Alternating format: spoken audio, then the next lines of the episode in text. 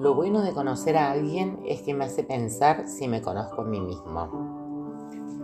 Transitaba hace muy poco mis 50 años con una vida muy tranquila que transcurría entre el trabajo, viajes regulares de 700 kilómetros para ir a ver a mis hijas y alguna que otra cita pasajera o relación como puede tener cualquier solitario como yo.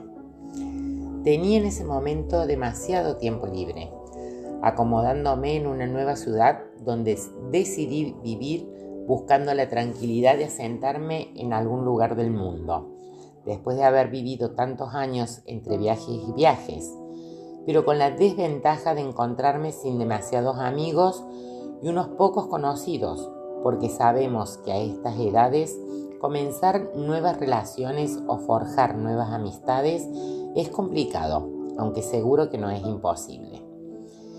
Y de pronto una noche la conocí, y con ella conocí su sonrisa que sin parar susurraba en mi oído y en un abrir y cerrar de ojos comprendí que ella era mi destino, porque sus gestos y movimiento de sus manos cuando hablan hacían que enamoraran mi alma.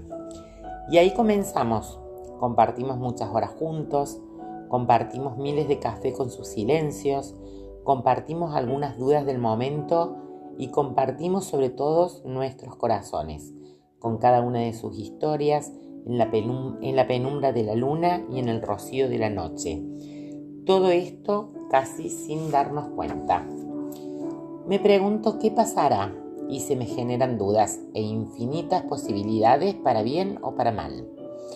Solo espero tener la oportunidad de poder recorrer cada centímetro de su loco laberinto y encontrar la puerta de su corazón que no sé qué dirá el destino cuando ella la abra.